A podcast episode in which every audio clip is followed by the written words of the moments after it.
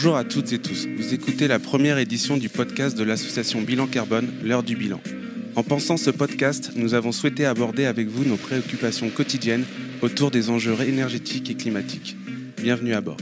Qui dit première édition dit présentation. Alors qui sommes-nous? L'association Bilan Carbone, ABC, œuvre directement et activement depuis 2011 à la diffusion d'outils et de méthodologies de comptabilité et d'évaluation des émissions de gaz à effet de serre auprès des organisations et des territoires. Nous fédérons aujourd'hui près de 400 acteurs engagés dans une transition bas carbone. Nous mettons à votre disposition des solutions pour réussir votre transition. Nous favorisons les échanges et bonnes pratiques de notre communauté sur tous ces sujets et nous souhaitons vous donner un maximum d'informations sur les enjeux climatiques notamment au regard des enjeux réglementaires.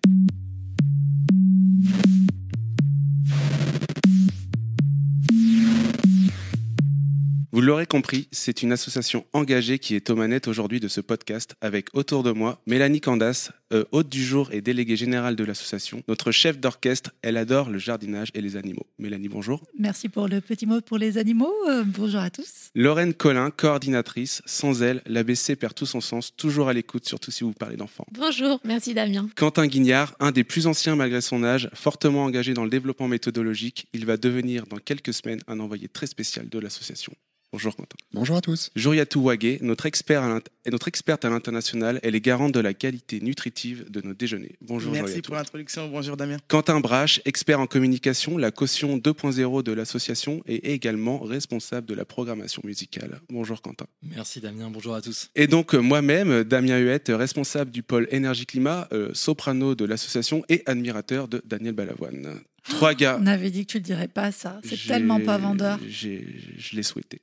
Trois gars, trois filles, un mélange parfait. Nous avons souhaité ce format pour vous proposer une alternative à nos supports classiques pour diffuser nos bonnes pratiques et bonnes paroles sur ces enjeux climatiques. Et je tiens également à remercier Morgane pour la technique aujourd'hui.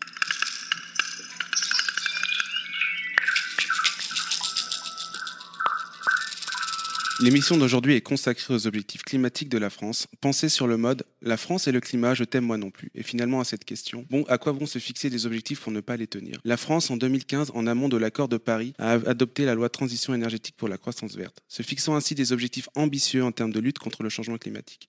Il s'agissait à l'époque d'atteindre 40% de réduction d'émissions de gaz à effet de serre en 2030. Deux ans plus tard, et en lien avec l'urgence climatique, l'État français a présenté son plan climat et se fixé une nouvelle cible atteindre la neutralité carbone en 2050. Des objectifs ambitieux, une volonté de lutter contre le changement climatique, mais où en est-on exactement? Quentin, as-tu un avis là-dessus? Merci Damien. Alors pour ma part, euh, je vais vous parler aujourd'hui de ce que c'est finalement qu'un objectif climat. À vrai dire, euh, un objectif climatique, euh, c'est d'abord fixé par les scientifiques. Donc on peut commencer par parler évidemment des scientifiques les plus connus sur le sujet, c'est-à-dire le groupement du GIEC, qui ont publié entre 2013 et 2014 leur cinquième rapport. Donc ce rapport, il est fait en trois parties. D'abord des éléments scientifiques, ensuite des considérations sur l'impact d'adaptation et la vulnérabilité de nos territoires, et enfin la question de l'atténuation des changements climatiques. Il faut savoir que c'est eux qui fixent en premier un objectif. Cet objectif, c'est rester en dessous des plus 2 degrés en 2100 par rapport à l'ère pré-industrielle, c'est-à-dire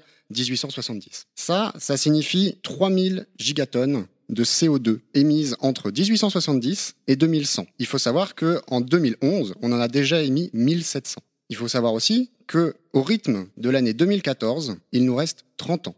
Donc ce budget, au rythme de l'année 2014, est atteint en 2041, au lieu d'être atteint en 2100. Alors peut-être une petite précision, c'est 30 ans euh, à l'échelle mondiale. Parce qu'à l'échelle de la France, on est sur un pas de temps de 10, donc euh, on voit vraiment l'urgence euh, climatique à ce sujet.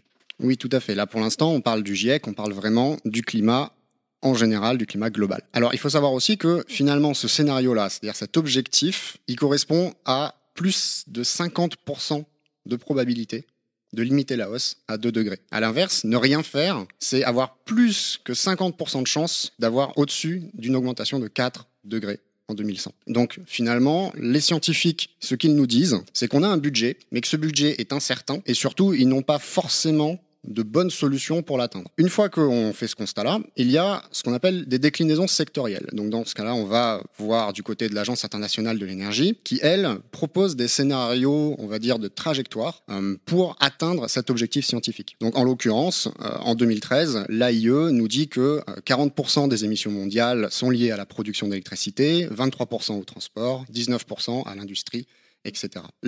A le scénario euh, qui s'appelle SDS, Sustainable Development Scenario, euh, qui vise trois objectifs, stabiliser le climat, produire un air plus propre et puis favoriser l'accès universel à l'énergie moderne, donc en gros l'électrification. Néanmoins, les courbes que l'AIE nous montre, euh, les transitions qu'elle nous propose, euh, les objectifs qu'elle nous permet d'avoir, euh, en fait, sont significatifs d'une vision d'un monde 2050 propre à l'AIE. En particulier, on pourra parler de la massification des véhicules électriques individuels que l'AIE défend, sur lesquels ben, chacun peut avoir son avis et, et je pense que c'est pas une vérité vraie. Si on continue à décliner ces objectifs, on passe de l'échelle globale à l'échelle nationale. Alors, chaque pays à travers l'accord de Paris, s'est fixé à limiter le réchauffement à 1,5 degré en 2100. Comme on vient de le voir, euh, déjà pour les scientifiques, c'était compliqué d'atteindre les 2 degrés. Bon, on pourra discuter de est-ce que 1,5 degré, qu'est-ce que ça veut dire exactement. Et pour atteindre cet objectif, chaque pays propose tous les 5 ans ce qu'on appelle des INDC, donc des Intended Nationally Determined Contributions. Euh, en gros, leurs objectifs et comment est-ce qu'ils comptent les atteindre. Donc, on a déjà eu une série de premiers INDC et il faut savoir que pour l'instant, si on cumule les objectifs de chaque pays, on obtient un réchauffement de 2,7 degrés. Donc c'est mieux que les 4 degrés euh, si on ne faisait rien, euh, c'est quand même pas les 1,5 degré qui étaient prévus. Alors maintenant à l'échelle de la France, on a évidemment sur notre territoire l'envie, l'ambition euh, de réduire nos émissions. Pour réduire les émissions de manière générale, il n'y a pas 36 moyens. D'abord, il faut changer les moyens de production de l'énergie en particulier l'électricité. Ensuite, il faut réduire notre consommation. Et pour réduire notre consommation, on a la sobriété, l'efficacité énergétique, changer de mobilité, trouver de nouvelles façons de se loger, etc. En France, tout ça, c'est inclus dans un pack qu'on appelle euh, un plan climat. Et tout dernièrement, euh, donc Nicolas Hulot, euh, ex-ministre sur la question, nous a proposé un plan climat zen. Zen, c'est pour zéro émission nette en 2050. Et il faut savoir que ça, c'est un objectif que très peu de pays ont pris, puisque à part la France, euh, on parle de la Suède et du Costa Rica. Zen, ça veut dire équilibre entre émissions humaines et capacité des écosystèmes à absorber du carbone. Le souci, euh, Damien l'a un petit peu souligné en introduction, c'est que nos écosystèmes sont d'ores et déjà en péril à cause du fameux changement climatique. Au-delà de ce plan climat qui est, on va dire, concret et pour le coup euh, met vraiment en avant l'ambition du gouvernement, on a ce qu'on appelle une stratégie nationale bas carbone, c'est-à-dire un scénario élaboré par l'ADEME, les experts du ministère et d'autres intervenants, euh, qui nous permettrait de respecter l'accord de Paris. Malheureusement, ce scénario a été mis en place donc en 2015, a été évalué cette année et on n'est pas dans les clous. Ah ça, on n'est pas dans les clous. Je vais en parler ensuite. Je suis bien d'accord avec toi. Donc, on peut se poser la question aujourd'hui en France, comment les politiques publiques sur la question climat sont mises en place et finalement à quoi elles servent. Et la politique publique la plus classique, on va dire, euh, sur la question climat en France, c'est le bilan réglementaire. Donc depuis 2004, il faut savoir que la France a développé une méthode de comptabilité carbone, le fameux bilan carbone. Et en 2012, la comptabilisation est devenue obligatoire tous les trois ans pour toutes les organisations à partir d'une certaine taille. En 2016, c'était la fin de la deuxième échéance de cette réglementation. Et aujourd'hui, on en fait un bilan général, qui n'est pas bon, puisque à peine 35% des organisations ont répondu. 40% des entreprises, seulement 20% des collectivités. Ce que ça montre, pour moi, c'est un problème d'appropriation de l'enjeu. Je pense que les organisations n'ont pas compris l'intérêt de se poser la question climat. Et puis, ça pose aussi le fait que aujourd'hui, finalement, compter, c'est bien, mais ce qu'il faut, c'est surtout agir. Et peut-être qu'une réglementation qui porte sur la comptabilisation des émissions n'est pas suffisante, ou en tout cas ne cible pas correctement ce qu'il faudrait faire pour atteindre l'objectif de degré. Finalement, je me pose trois ou quatre questions par rapport à tout ça. Déjà, est-ce que nos objectifs de réduction sont les bons? Parce qu'on a vu que euh, on pouvait se fixer 1,5 euh, degré, euh, finalement on n'y arrivait pas. On pouvait viser des zen, l'objectif français du zen, c'est quand même assez peu plausible. Est-ce que le fait même de se poser un objectif sur la question climat, est-ce que c'est vraiment pertinent? Ma deuxième question, c'est est-ce que le zen est plus fédérateur que la réduction des émissions, liée par exemple au facteur 4 on pourrait aussi se poser, mais pourquoi est-ce qu'on ne peut pas simplement penser une évolution plus générale de nos sociétés vers un mieux climatique, mais aussi un mieux pour la biodiversité, un mieux pour la santé, etc. Enfin, finalement, tout ça, ça signifie surtout, mais comment est-ce qu'on euh, donne envie aux gens de se poser la question climat? Alors, Mélanie, comment on donne envie? C'est une excellente question. Celui qui trouvera la réponse, à mon avis, euh, sera pas loin de, sauver le monde dans les, prochaines années. J'espère qu'il la trouvera rapidement, cela dit, euh, la, réponse à cette question. Euh, de mon point de vue, on en parle souvent ensemble, en équipe, et c'est un petit peu de là d'ailleurs qu'est née, je pense, l'idée de ce podcast. Il n'y a pas 36 solutions. Hein. le catastrophisme est probablement pas, en tout cas du point de vue de l'équipe, la, la, voie de salut. Je pense qu'il faut projeter projeter les organisations, les individus dans un futur désirable à travers des, exemples de solutions euh, concrètes euh, positive, facile à mettre en œuvre, c'est peut-être beaucoup dire, mais en tout cas euh, euh, faisable et porteuse bah, de, d'amélioration, que ce soit sur le plan, comme tu le disais, Quentin, de, du bien-être des personnes, que de la qualité de l'air, de, de la survie des espèces qui vivent sur, sur notre planète, etc. Du coup, je rebondis à ce que, ce que, ce que, ce que tu dis. Quentin, j'avais une question pour toi. Alors, Quentin Brache, l'association Bilan Carbone, nous avons deux Quentin, c'est pas forcément euh, toujours évident, euh, mais ils ont euh, chacun leur spécialité, donc ça va, on s'en sort finalement. Mélanie disait qu'on n'était pas, et Quentin d'ailleurs aussi, qu'on n'était pas dans les clous. Je, je, sais qu'il y a un observatoire qui est sorti sur, sur le sujet qui rappelle un peu les, les tendances en termes d'atteinte d'objectifs. Est-ce que tu peux nous en dire quelques mots? Alors oui, c'est un observatoire qui, est, qui, a été créé par le, le, RAC, le réseau Action Climat, et le CLER. Et donc, en fait, son objectif, tout simplement, c'est de comparer euh, les objectifs climat de la France et la réalité. Donc, euh, qu'est-ce qu'on voit?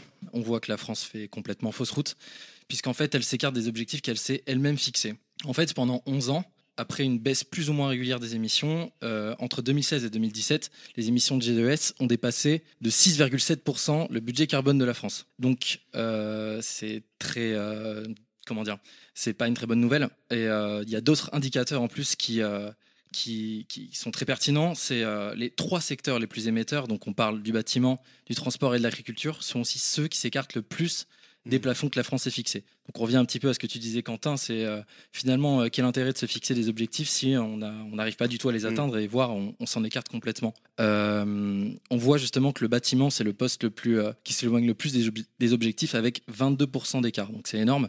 Le transport est à 10% d'écart et l'agriculture à 3,2%. Là on n'a quasiment pas parlé d'énergie pour l'instant, mais c'est un peu pareil. Les nouvelles sont pas excellentes non plus de ce côté-là. tout à l'heure tu parlais Damien en intro. Euh, que la France était fixé euh, un objectif dans la loi de transition énergétique, c'est-à-dire une diminution de 20% de la consommation d'énergie en 2030 par rapport à 2012. Et qu'est-ce qu'on voit? On voit que la consommation d'énergie a augmenté entre 2016 et 2017 mm. et a dépassé de 4,2% la trajectoire fixée euh, pour 2017. Donc le moins que l'on puisse dire, c'est que la France est à la traîne partout. Alors finalement, autour de la table, est-ce qu'on peut dire qu'on est très surpris de ces résultats? Ou que finalement c'est juste le résultat logique d'un manque d'ambition, voire de, de, moyens en fait euh, mis en place par, par le gouvernement. Je reviens tous sur le sujet, je crois que tu voulais réagir.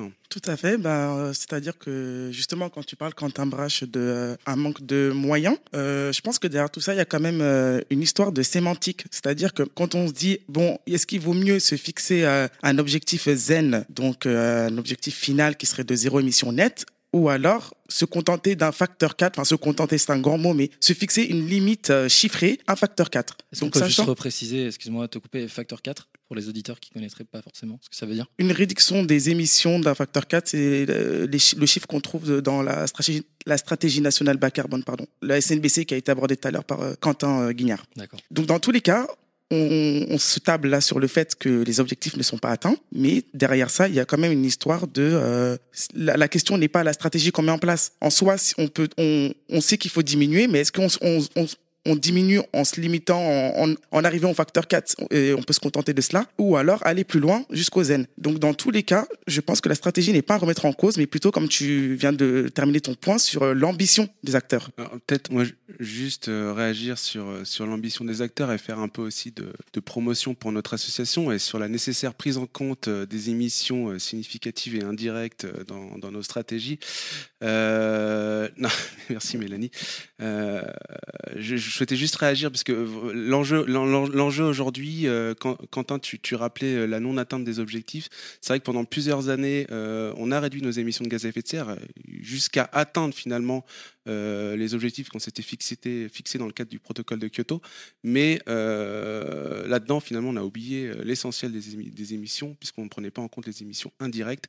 Et que si on regarde depuis plusieurs années maintenant, l'ensemble des émissions, et notamment celles qui sont liées à la consommation, finalement ce que je consomme sur mon territoire ou ce que je produis pour un autre territoire, qui sont là le vrai sujet en termes de mobilisation, euh, on est sur une tendance inverse et nos émissions ont toujours augmenté en fait, euh, même, euh, même quand tu disais qu'ils avaient diminué. donc, donc sur ce sujet, je pense que c'est important de le rappeler parce que Quentin et alors du coup Quentin Guignard évoquait le, le, budget carbone et le GIEC. On est sur une seule planète, donc ne nous limitons pas à un périmètre organisationnel ou géographique sur ces sujets. Partageons un peu nos responsabilités et du coup c'est vrai que là, je rebondis à ce que tu dis, Mélanie.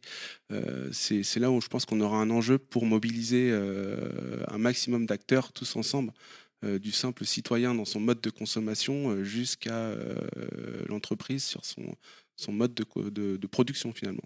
J'ai cassé l'ambiance, non Non, pas du tout. Non, c'est juste que, en fait, je réagis par rapport à ce que tu dis. Effectivement, on a tous une part de responsabilité, je pense. Mais euh, il faut pas oublier que finalement, ce sont quelques grands groupes et finalement euh, quelques grands États euh, comme les États-Unis qui polluent le plus. Et donc même si le citoyen euh, bah, demain il trie ses déchets, roule en voiture électrique, ça viendra pas forcément uniquement de lui. Et donc c'est une prise de conscience collective qui est encore difficile, je trouve. Ah, par rapport à ça, moi, je suis quand même un petit peu, un petit peu réservé parce que le, citoyen, en revanche, il, a, il a le pouvoir, d'une part, de voter et il a aussi le pouvoir de mettre la pression à nos décideurs. Et euh, c'est vrai que moi, j'ai euh, toujours pas décoléré depuis le mois de juillet où j'ai assisté à la, à, au comité de révision de la stratégie nationale bas carbone et euh, euh aidez-moi PPE, c'est quoi déjà les sigles Programmation pluriannuelle de l'énergie. Voilà, et de la programmation pluriannuelle de l'énergie, donc qui sont les, les, deux scénarios qui avaient été posés au moment de la, la, fameuse loi de transition énergétique il y a maintenant trois ans. C'est-à-dire qu'en gros, le pays s'est donné il y a trois ans une feuille de route en posant des, des objectifs hein, pour atteindre cette fameuse neutralité. Euh, qui ressemble un petit peu au Graal euh, en 2050.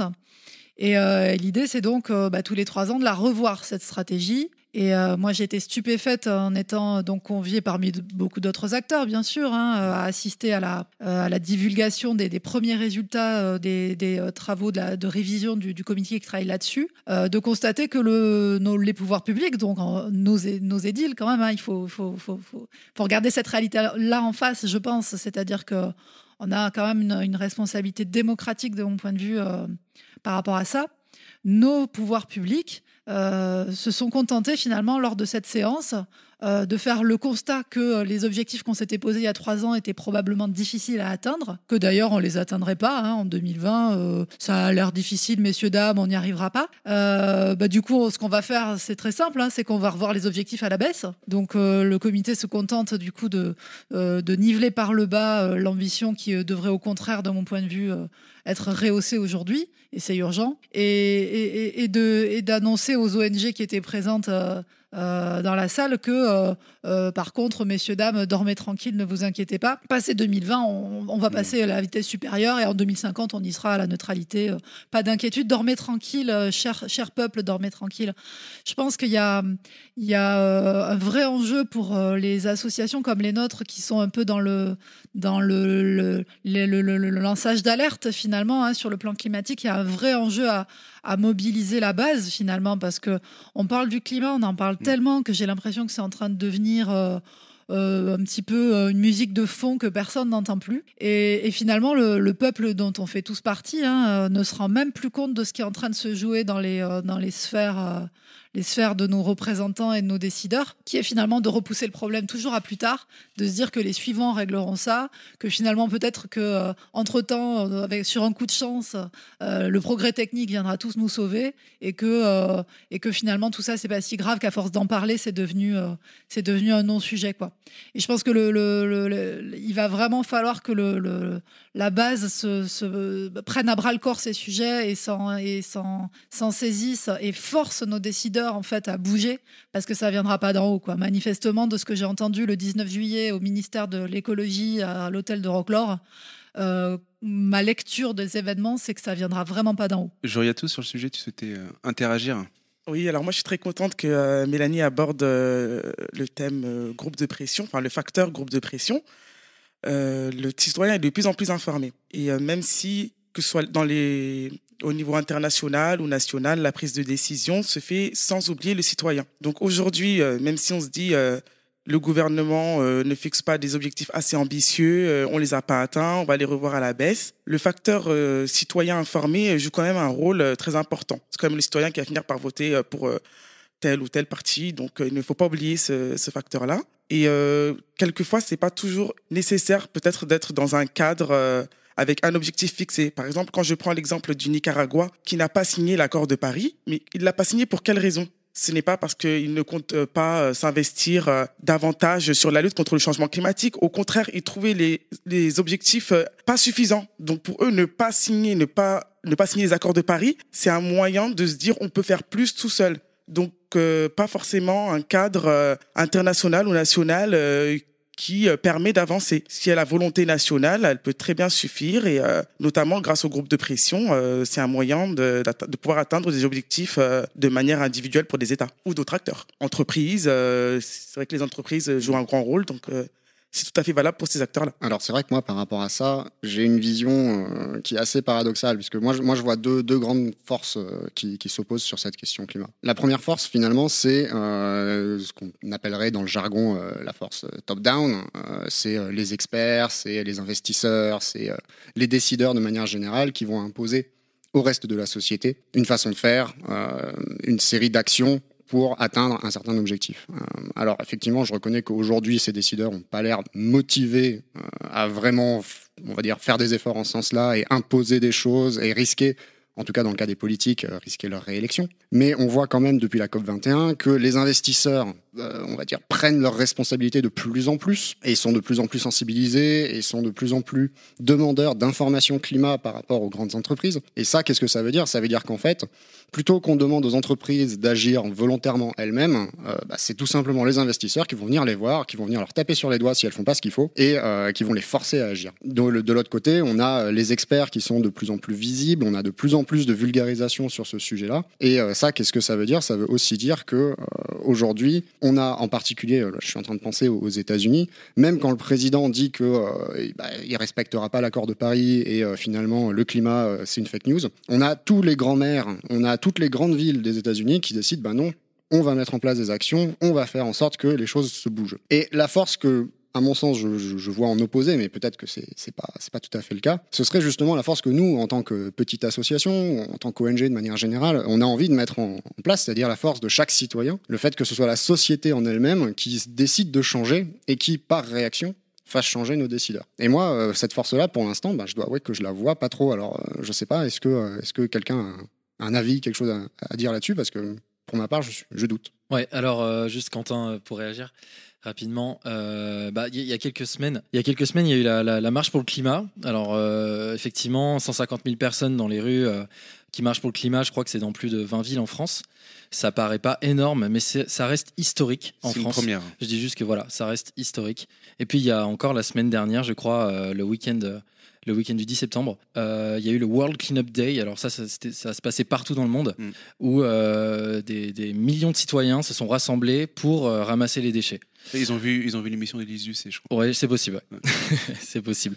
Ça donne envie en même temps hein, quand on voit tout ce plastique. Donc effectivement, il y a des réactions un petit peu épidermiques, je dirais comme ça, mais ça manque forcément d'une mobilisation globale. Donc euh, c'est peut-être ça qui est le plus compliqué à mettre en place. C'est pas le job des COP, ça, de fédérer une mobilisation globale, normalement, euh, sur le papier, euh, pour le, au moins Alors justement, si on regarde l'enjeu du changement climatique, on voit quelques, justement, des décisions, des objectifs fixés au niveau national, mais qu'en est-il au niveau international? Donc les COP, un acronyme qui signifie Convention des parties. La première COP a démarré en 1995 à Berlin, et ça continue ainsi jusqu'à bah, la prochaine COP 24 euh, qui va avoir lieu à Katowice en Pologne euh, du 3 au 14 décembre. Donc quel est le rôle des COP en fait? Est-ce qu'au niveau national, les États ont vraiment un pouvoir euh, d'agir sur le changement climatique?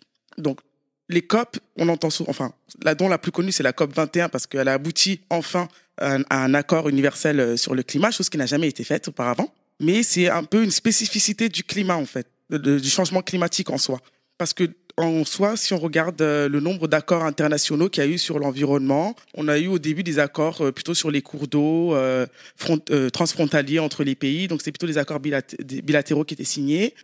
ensuite, on a eu de plus en plus d'accords. Donc, quand on compare les chiffres, au début des années 91, on avait 153 accords qui rentré dans le cadre du programme des Nations Unies pour l'environnement. Et euh, au cours des années 2000, on a dépassé les 700 accords et plus de 1000, 1000 accords bilatéraux. Donc pourquoi est-ce qu'on n'a pas réussi à faire un, accord euh, sur le changement climatique? Donc il y a des spécificités qui entrent en compte, à savoir que même si euh, les États se réunissent et signent des protocoles, des conventions cadres des Nations Unies pour prendre des décisions, la souveraineté des États n'est jamais remise en cause. Donc un État qui décide de se retirer en soi, il n'y a pas de sanctions euh, supra, mm. inter, supranationales ou au niveau international qui pourraient permettre de sanctionner ce pays. C'est le cas des États-Unis qui ont pu, euh, qui disent, qui, enfin, qui vont sortir de l'accord. Bon, certes, il y a un délai légal, ce sera pas avant 2021, mais en soi, il n'y a rien de contraignant à, signer et à, sortir de, l'accord.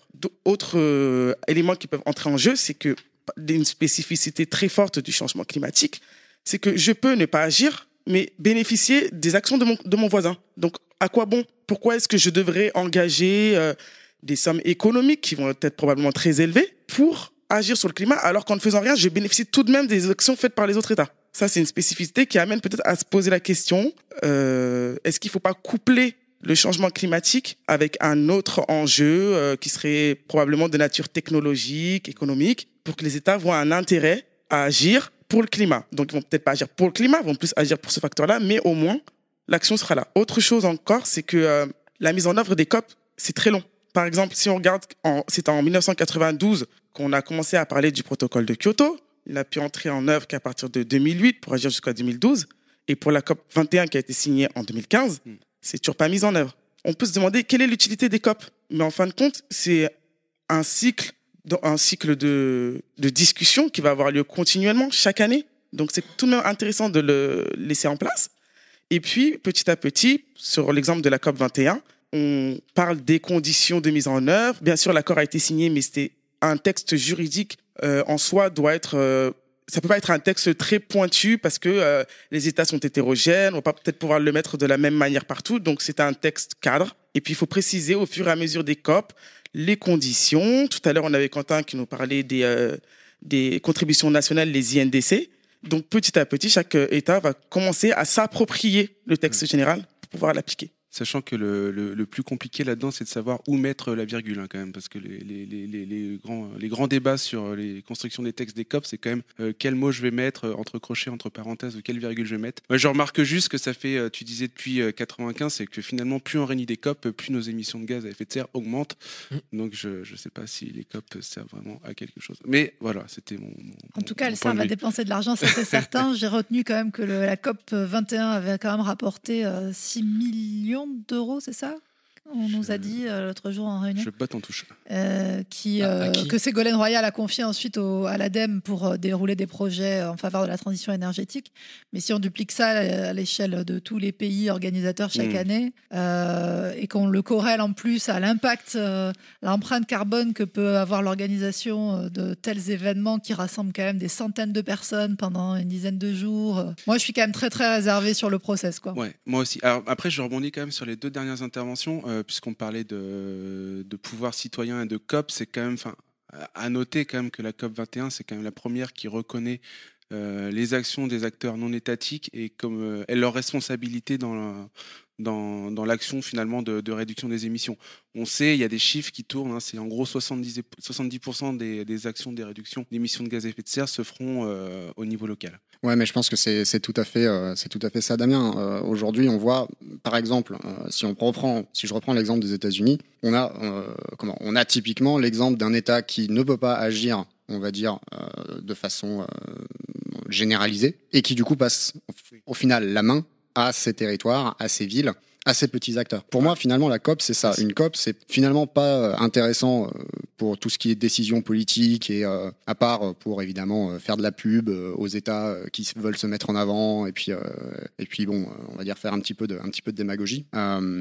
par contre, c'est super intéressant d'un point de vue tribune pour montrer les ONG, montrer les actions individuelles donner envie. Aujourd'hui, moi, c'est un peu ça. Enfin, je, reviens à ma, question du tout début, hein, finalement. C'est euh, comment est-ce qu'on fait pour que, euh, que ce soit un politique ou que ce soit un, citoyen, euh, il ait envie de changer de façon de s'habiller, qu'il ait envie de changer de façon de manger, qu'il décide d'arrêter de, prendre sa voiture et qu'il prenne son vélo. Voilà, comment, comment est-ce qu'on fait tout ça? Les COP, à mon sens, participent, mais sont sans doute encore beaucoup trop globale et, ont encore cette ambition finalement d'être générale, alors que je pense que c'est pas là le débat et qu'il faudrait avoir des débats locaux euh, sur, euh, dans un territoire donné, quelles sont les solutions qu'on peut apporter? Alors ça, ça, je pense quand même qu'il euh, y en a dans la plupart des, de nos territoires. Alors je vais prendre l'exemple français, hein, parce que je... mais, mais clairement, toutes les stratégies, normalement, des, des, des, collectivités, des territoires sont, sont censées mobiliser les acteurs. Il y a un certain nombre quand même d'actions. Alors tu parlais de la marche pour le climat, en effet, une grande première. 150 000 personnes debout en France. Partout en France. Et, Combien pour la Coupe du Monde déjà? Non, je sais pas. Mais ceci dit, la marche pour le climat. Euh, Merci, la marche pour le climat et le nombre a été retweeté, retweeté par François de Rugy quand même. Donc ça veut dire qu'il était, ça veut dire que conscient. Déjà, il avait euh, des velléités à prendre un poste. Ben, c'est qu'il avait envie de, euh, ou, non, mais il avait envie de marcher pour le climat aussi. C'est plutôt de bon augure. Alors, je sais pas si, peut-être une blague, mais. et, et, voilà, il y a d'autres, sujets. Il y a la fête des possibles en ce moment. Il y a des villages, des alternatives qui, qui prennent forme de plus en plus dans nos territoires. Il y a, des courageux qui vont, finir euh, à Bayonne euh, début octobre, 5000, euh, 6000 km en vélo dans le Tour Alternativa. Donc voilà, c'est le genre d'initiative qui, à mon avis, peut, donner, qui peut faire changer les choses auprès des citoyens. Tu as raison, ça, vient petit à petit. Peut-être qu'il faudra passer aussi par une réglementation un peu plus stricte euh, sur, euh, sur les sujets. Alors, c'est vrai que ça, c'est un, grand débat finalement. C'est-à-dire que, autant à l'échelle locale, on a envie que chacun se prenne par la main et que chacun fasse les efforts qu'il estime pouvoir faire, qu'il estime vouloir faire. Et en même temps, euh, ça, je pense que, en tout cas, moi, je, le reconnais. Il y a des fois, je me dis, mais pourquoi est-ce qu'on ne met pas en place, je sais pas, au sein de l'ONU, une structure type gouvernement mondial qui impose définitivement des objectifs, revient sur ce terme, des contraintes environnementales et qui force, en fonction, on va dire, bah, évidemment, de, la position géographique, euh, qui force tel ou tel pays à mettre en, place telle ou telle mesure. Et euh, oui, Quentin, comme tu, pour l'instant, ça. pour mon apparition, oui, oui, je voulais juste parler. Euh, forcément des groupes de pression. J'ai du mal à imaginer une gouvernance mondiale. Ce serait génial, hein, Quentin, je suis d'accord avec toi, mais j'ai du mal à imaginer ça dans notre société actuelle où les groupes de pression Enfin, on, peut encore voir, euh, enfin désolé de parler de ça, mais du glyphosate, ça fait deux fois de suite que euh, l'interdiction du glyphosate ah, ne passe pas. Parce qu'il y a des groupes de pression justement. Bah, oui, mais économique. Oui, bah, voilà. Pas citoyen. Et cette euh, voilà, et donc on a voté ça à l'Assemblée à 3 h du matin pour la deuxième fois. Donc si on continue comme ça, on n'arrivera jamais à interdire, alors que c'est reconnu que le glyphosate est toxique et nocif. Là-dessus, la, notion qui est justement abordée dans la SNBC de la valeur tutélaire du carbone, elle peut avoir vraiment, euh, de mon point de vue, euh, un intérêt majeur parce que je pense qu'on n'arrivera pas à déclencher le, changement, à générer le déclic si on corrèle pas effectivement les intérêts, euh, les intérêts publics, finalement, l'intérêt général, avec les intérêts économiques. Parce que les, on peut effectivement se projeter dans le monde, dans un monde post-carbone où l'économie ne prévaudrait pas, sauf qu'aujourd'hui, les cartes qui sont sur la table et le jeu qu'on a en main, c'est euh, celui euh, qui est euh, corrélé à une économie capitaliste. Bon, dont acte.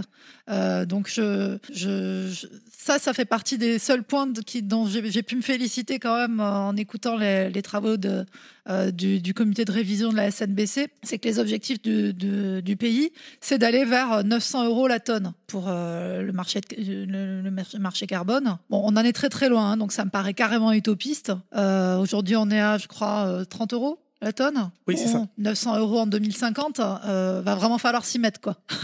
Au-delà de ça, les considérations économiques, j'ai l'impression, euh, sont surtout portées. Alors, on en parle de la finance verte, etc. En fait, à mon sens, il y a des acteurs là-dedans qui sont en train de se positionner et qui sont en train de beaucoup réfléchir, euh, c'est les assureurs. Euh, et je, moi, je me souviens de, des grands rapports euh, qui sont sortis dans les dix dernières années, alors surtout anglo-saxons évidemment, surtout américains, qui disaient que voilà, en fait, le changement climatique, ça allait avoir un coût pour l'humanité parce que ça allait nous coûter des milliards et des milliards et des milliards et des milliards, alors que si on s'adaptait, si on faisait, mettait en place des projets pour réduire l'impact du changement, ça allait nous coûter beaucoup moins cher. Et ça, en fait, c'est euh, une réflexion, à mon sens, une réflexion d'assureur. C'est-à-dire que euh, plutôt que de euh, réfléchir à un meilleur bien-être, à un meilleur, à une meilleure société, à un meilleur environnement, à une justice climatique peut-être, on préfère se dire, bah, en fait, on va avoir trois fois plus de tornades, beaucoup plus de typhons, une montée du niveau des mers,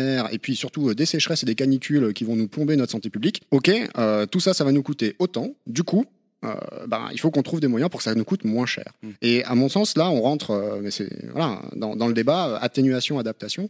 L'adaptation, c'est bien, mais il faut pas oublier quand même, à la base, on a juste envie de s'adapter le moins possible. On a envie que notre climat il reste à peu près le même et pas on a envie de s'adapter euh, au fait qu'il se fasse plus chaud. Euh, peut-être qu'on peut faire un, bon mélange des deux. C'est tout l'enjeu, puisque on sait, je ne parlerai pas de, l'inertie euh, de la machine et du changement climatique, mais, mais, mais le coup est parti, même si, même si on, est, on va essayer d'atteindre euh, l'objectif de l'accord de Paris. Et du coup, je pense que peut-être en bonne intelligence, dans les stratégies, dans nos stratégies et même dans notre façon de faire en tant que citoyen, c'est peut-être aussi de, penser les deux, euh, réduire et s'adapter euh, en même temps. Enfin, je, clairement, si on prend l'exemple des, inondations, aujourd'hui, alors c'est plutôt de la gestion de risques naturels. Hein, tu parlais sur, le, domaine assurantiel, mais, clairement, on sait qu'on va, y avoir le droit. Donc autant, autant l'anticiper dès, dès maintenant. De toute façon, les villes maintenant qui ne s'adapteront pas euh, verront les résultats, enfin je veux dire les effets catastrophiques euh, rapidement, puisqu'on voit même avec la Caroline, du Nord qui a, je sors cet exemple-là parce que je le trouve très parlant, qui a qui avait signé euh, volontairement un traité disant on oublie les effets du changement climatique, donc en disant qu'ils sont volontairement climato-sceptiques. Et puis qu'est-ce qui s'est passé? Bah, Deux ans plus tard, l'une des plus grosses tornades dans la région. Donc euh, tout simplement, euh, on peut pas en fait nier les effets du changement climatique. Mm. On ne pourra plus. Tout à fait, d'autant plus que euh, les effets, ça dépend vraiment de là où on se situe sur le globe. Certains voient déjà énormément les effets et pensent plus à d'autres que de s'adapter. Bien sûr, tu peux dire oui, la Caroline du Nord, ça va juste les toucher, mais ceux qui ont des les îles notamment qui dans 10, 20 ans, on se dit qu'ils seront plus là, ils réfléchissent beaucoup plus à l'adaptation que peut-être les citadins, c'est clair. C'est bien pire. Et puis si on même si on va plus loin dans le temps encore, euh, on peut, on est sûr que le changement climatique va provoquer des conflits et va provoquer des migrations. Et quand je parle de migration, je parle pas de milliers de personnes, mais de centaines de millions de personnes. Mais là, bien plus loin, en 2040, en 2050. Mais il faut déjà penser à ça, je trouve. C'est très important. Quentin, tu Ouais, en fait, moi, ce qui me gêne avec tout ça, c'est que j'ai vraiment l'impression que, hum, sous prétexte qu'on a refait les berges de, de, notre rivière, euh, on a prévu euh, des, euh, je sais pas, des habitats anti-tornades, on a changé nos clims dans les bâtiments, on a fait des bâtiments. Comment avec gestion de la température à la pointe pour pouvoir gérer les canicules etc moi j'ai l'impression qu'en fait une fois que on a fait ça on se dit c'est super c'est génial on a travaillé sur le changement climatique c'est pas suffisant c'est juste faux en fait. Euh, on s'est contenté d'avoir très peur et de se dire oulala là là, ça va mal se passer. Du coup il faut qu'on il faut qu'on fasse quelque chose. Mais on n'a pas du tout travaillé sur le changement climatique. C'est pas parce qu'on a mis en place ça qu'on a mis en place des mesures préventives qu'au final, à la fin, on va se contenter d'avoir juste plus de degrés au lieu des plus 4. Mais honnêtement, hein, je pense pas, euh, je pense pas que les gens opposent euh, atténuation, adaptation. Enfin, je sais pas parce que tu vas créer un îlot de fraîcheur urbain en mettant trois arbres dans une cour de récréation que tu peux pas travailler non plus sur les consommations d'énergie de, de l'école. Enfin, tu vois, c'est. Mais euh, est-ce que pas si sûr de ça hein. C'est prouvé que les éco-gestes, par exemple, ils ont un biais euh, vraiment terrible, c'est-à-dire que les gens, sous prétexte qu'ils trient, euh, par exemple, le plastique chez eux, s'autorisent à prendre l'avion 12 fois par an. Et, ça, c'est un vrai biais auquel les, tous les militants, enfin toutes les organisations engagées dans la lutte contre les changements climatiques se fracassent. Mais là, tu parles à l'échelle du citoyen. Pour moi, c'était un peu différent. C'était vraiment les, euh, les villes, les politiques d'atténuation, l'adaptation des villes. Mais... Après, on n'est pas sur le même. Euh, on n'est pas sur le. C'est toujours le problème du changement climatique. On est sur du long terme. Euh, tout le monde pense à 2020, 2021, élections municipales, régionales, européennes et compagnie. nous, on, traite de 2030, 2040, 2050. Donc, c'est toujours un peu, un peu l'enjeu. Et là où je te rejoins, Quentin, c'est finalement comment intégrer dans une politique publique ou même privée le coût de l'inaction, en fait et ça favoriserait l'investissement. sur, sur l'exemple que tu donnes des, arbres en ville, pour moi, justement, c'est flagrant. Tu dis, euh, ouais, on va, on va mettre des arbres euh, pour faire un îlot de fraîcheur. Ok. Alors, je, n'ai rien contre mettre des arbres en ville. Je trouve ça fantastique. Il faut davantage d'arbres en ville. Il n'y a aucun souci là-dessus. Pour moi, c'est juste que c'est pas la bonne raison. En fait, euh, je préférerais que tu me dises, ben, en ville, on a décidé, par exemple, d'interdire les voitures dans le centre-ville parce que ça émet des gaz à effet de serre, parce que ça émet des particules fines, parce que je pense que ça contribue un, un bon paquet au, à l'atmosphère chaude globale euh, au sein d'une ville. Et parce que du coup on se retrouve avec des rues dont on sait trop quoi faire, eh ben on a décidé de retirer le bitume et de mettre des rangées d'arbres, euh, de mettre des bandes pour les vélos, de mettre des grands, des grands trottoirs pour que les gens puissent circuler. Et dans ce cas-là, on l'a notre kilo de fraîcheur. Mais, pourquoi tu ferais pas les deux La ville de Paris, zone de circulation euh, restreinte, interdiction de certaines voitures, et à côté de ça, dans le plan climat, la ville de Paris s'est engagée à rendre accessible à moins de 7 minutes à pied un îlot de fraîcheur à tous les Parisiens. Tu peux faire ça. Je pense que la question, c'est dans quelle logique euh, l'adaptation s'inscrit. C'est pas contradictoire de faire les deux, mais c'est juste euh, d'avoir une logique, euh, de le faire pas parce que je vais mettre, je vais faire un, un, îlot de fraîcheur et puis d'un autre côté ça s'oppose. C'est vraiment les actions ne sont pas. oui, c'est pour. je suis d'accord. C'est pour ça. mon incompatible. Tu, tu, peux faire les deux quand tu quand tu réfléchis à un à une stratégie d'aménagement via un plan local de l'urbanisme et autres, tu n'as pas, euh, tu, tu, tu, dois penser zone inondable et éventuellement augmentation de ces zones inondables dans le, dans le futur. Et t'évites peut-être euh, la migration d'un lotissement entier euh, dans une ville de l'ouest de la France qui va être inondée par une tempête type Xintia. Quoi.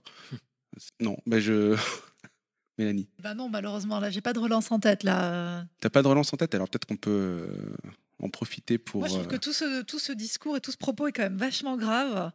Euh, ça serait cool qu'on ait un petit temps un, petit peu plus ludique quand même. On est tous d'accord. J'ai peur qu'on foute le moral à zéro à tous les gens qui nous écoutent. et, euh, et, je me suis laissé dire, je crois qu'on avait une petite chronique un petit peu plus légère à, proposer dans ce, dans ce podcast historique.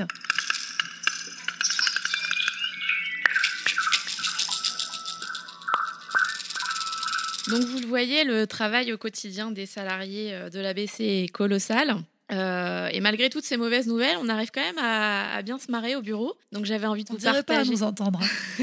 j'avais envie de vous partager un petit peu cette euh, bonne ambiance quand même entre les salariés et surtout vous partager mon expérience. donc moi, Lorraine, coordinatrice un peu généraliste et pas aussi technique que tous mes collègues, je vous ai préparé une liste de cinq conseils pour survivre une journée au sein d'une équipe d'experts de la transition bas carbone. Ah ouais, C'est parti. Hein. Quand tu arrives le matin au bureau, tu ne dis pas bonjour, tu as passé un bon week-end, mais plutôt bonjour, tu as vu le dernier article sur le dégel du permafrost et celui sur la concentration de microplastiques dans les fruits de mer. Catastrophe.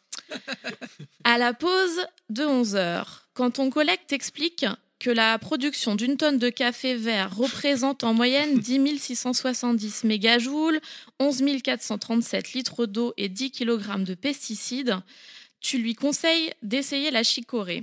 Elle apporte une grande richesse nutritionnelle pour un faible impact écologique, mais par contre pour le goût, bah tu repasseras. Ambiance. Le midi, tu acceptes que tes pauses déjeuner soient le terrain d'un combat permanent entre tes envies ou habitudes alimentaires et ton rôle de salarié, collègue et co-responsable. Tu la voulais, ta manque succulent qui vient du Pérou en avion? Eh bien non, tu t'abstiens parce qu'on te dira que le bilan carbone de son transport représente 21 929 grammes de CO2 par kilogramme de manque transporté. Ça sent le vécu, cette histoire. Quand on demande ce que tu as fait le week-end, si tu es parti en forêt de Fontainebleau par exemple, tu leur racontes que par souci de sobriété énergétique, tu as pris le métro jusqu'à Gare de Lyon, puis le Transilien ligne R et que tu as marché 30 minutes jusqu'à la forêt, même si en vrai tu as pris la voiture parce que tu en as déjà assez d'être agglutiné dans les transports la semaine. Quand Nicolas Hulot démissionne, que tes collègues sont dépités et en pleurs, tu fais semblant d'être au courant et de compatir surtout, alors qu'hier soir, tu as regardé L'amour est dans le pré et c'est quand Raoul et Laetitia se sont embrassés que tu as pleuré. Ton engagement à toi, il n'est pas que écologique, il est aussi sentimental. Et puis pour finir, euh, bah, il faut être prêt à tout parce qu'un jour tu te retrouveras à faire un podcast à 40 km de Paris au milieu de lapins et de poules pour finir par avouer que en fait pour rien au monde tu changerais de collègue. Allez, sauf peut-être pour le barbecue vegan qui va arriver. Alors non, en vrai, j'ai acheté du magret de canard et des chipolatas. Mais euh, j'avoue, j'ai regardé que ça vienne de France, tout ça quand même. Magnifique. Merci Lorraine. Mais alors moi j'avais une question pour toi Lorraine. Euh, finalement, bon, on comprend que euh, pendant la semaine tu es, euh, on va dire, torturé par tes collègues et on t'oblige à changer toutes tes mauvaises habitudes, hein, n'est-ce pas? Mais est-ce que c'est... c'est pas la pire, hein. ah, je, balance. C'est loin d'être la pire. est-ce que tous ces réflexions-là, finalement, se retrouvent à travers, à travers toi? Dans ton foyer, dans ta famille? Est-ce que euh, c'est des choses que tu arrives à faire passer? Est-ce que tu es aussi relou que nous à la maison? Oui, non, mais tout à fait. Et c'est pour ça que euh, moi, je suis déjà engagée euh, personnellement en tant que voilà citoyenne, jeune maman, dans, dans tous ces cette éco-responsabilité au quotidien. Donc euh, c'est pas quelque chose qui est pesant euh, pour moi justement de, de, travailler à l'ABC, mais plutôt euh, très motivant euh, de partager euh, voilà ces mêmes valeurs avec bah, mes collègues, mais aussi mon foyer et tout mon entourage. Et alors moi c'est vrai que sur ce sujet-là j'avais aussi une question pour pour Damien et, et, Quentin qui sont tous les deux grands fans de foot. Finalement le foot c'est quoi? C'est une manière de d'évacuer la négativité qu'on ressent au quotidien sur les enjeux climat. C'est comment ça se passe? Tu veux que je réponde Damien? Vas-y, vas-y, je te laisse. En fait, si tu veux, moi je regarde le foot depuis que je suis tout petit. Donc euh, c'est quelque chose. Euh, C'était bien avant que je trie mes déchets et bien avant que je comprenne que la terre allait mal, hein, tu sais. Donc euh, j'ai regardé ça par habitude en fait. Et tu vois, j'aime toujours ça, mais c'est vrai que bah, je regarde le match euh, dès, dès, que l'arbitre siffle le début, quoi, et dès que ça, ça, ça se termine et puis c'est fini, j'éteins la télé, tu vois. Je regarde pas tout ce qu'il y a autour, je regarde pas euh, les 60 000 supporters euh, qui sont venus, qui boivent de la bière. D'ailleurs, tu, tu, pédales pendant le match de foot pour ouais, que la exactement, mais c'est exactement Damien, c'est ça. J'ai un vélo qui, qui, qui amène de l'énergie. non, je sais pas, tu vois, c'est. Euh, on est tous paradoxaux. Euh, mais en fait, voilà, c'est ça. On peut pas être parfait, je crois. Et je pense vous pouvez déculpabiliser. Hein, vous savez, pour le mondial euh, en Brésil, l'État brésilien a mis tout un programme de compensation pour pour compenser tous les pour compenser l'événement du mondial 2014. Donc. Mais, mais j'ai hâte de la prochaine Coupe du Monde au Qatar. Quand même. ouais, ça, ça, ça, va être un, ça, ça va être un challenge. je sais pas si je vais résister, mais je vais quand même regarder. Tout ça pour dire que finalement, voilà, on va, on va revenir à des sujets sérieux malheureusement, mais euh, tout ça, c'est la question de la stratégie climat au final. Il n'y a pas de raison euh, qu'on ait euh, des gens qui travaillent sur le, sur le climat et puis à côté des gens qui travaillent sur autre chose. et je pense que c'est un, peu, un peu ça, moi, ce que je comprends dans, dans ton intervention, Lorraine, finalement. c'est même si on est assez spécialisé dans, dans cette association, euh, c'est sûr. Hein, on, va on travaille sur, sur le changement climatique et déjà, c'est déjà un gros sujet. Euh, si en plus on se mettait à travailler sur les autres sujets environnementaux, je crois qu'on s'en sortirait pas. Euh, mais en fait, c'est là que, à mon sens, c'est l'un des gros problèmes. Euh, c'est que justement, on travaille que sur le changement climatique. Aujourd'hui, on a un ministère de l'écologie qui est censé euh, faire la loi auprès de mmh. tous les autres ministères. Euh, je vous raconte pas le travail. Moi, ça m'étonne que euh, voilà, on, on, trouve ça, on va dire, comme une bonne action que ben, pour un, un, mondial, on ait pensé à compenser l'impact environnemental. Enfin, pour moi, ça devrait être absolument naturel. Tu, tu, tu peux les... me rappeler ce que tu vas faire ce week-end, Quentin? Ce que je vais faire ce week-end? Va-t-il oser? C'est une blague. Merci Damien. Euh, pour rebondir sur, euh, sur le sujet de la, compensation, je, tenais juste à ajouter, euh, comme c'est un sujet chaud pour, pour notre association, qu'on va organiser le 18 octobre prochain un petit déjeuner thématique autour, autour de le sujet. Donc vous serez bien sûr tous, tous conviés à y participer. Alors malheureusement l'émission touche à sa fin. On espère qu'elle vous a plu. Vous pourrez retrouver l'ABC ainsi que tous ces outils et méthodes sur ces différents profils. Alors je parle sous le contrôle de Quentin. Bien sûr. Donc normalement, on a une chaîne YouTube, on a un Twitter. Euh, et, un, un, LinkedIn. et un profil LinkedIn. Euh, et vous pourrez retrouver aussi tous nos travaux et nos offres de formation, parce que nous sommes également organisme de formation, sur notre site internet associationbilancarbone.fr. Je tenais à remercier euh, toute l'équipe. Merci Lorraine. Merci Damien. Merci Mélanie. Merci beaucoup. Merci Quentin Guignard. Merci Damien, merci à tous. Merci Quentin Brache. Merci à toi.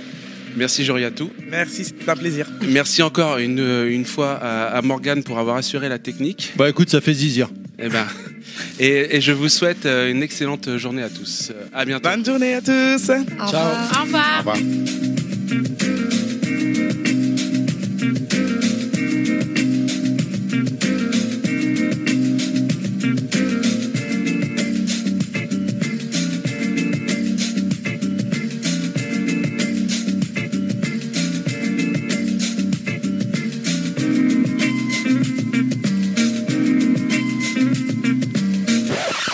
France en 2015.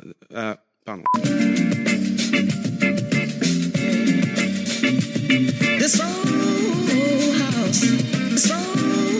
La France et le climat, je t'aime moi non plus. Et finalement, à une question sous-jacente. Final... Ah, je suis désolé. Je vous propose d'aborder tous ces sujets. Euh...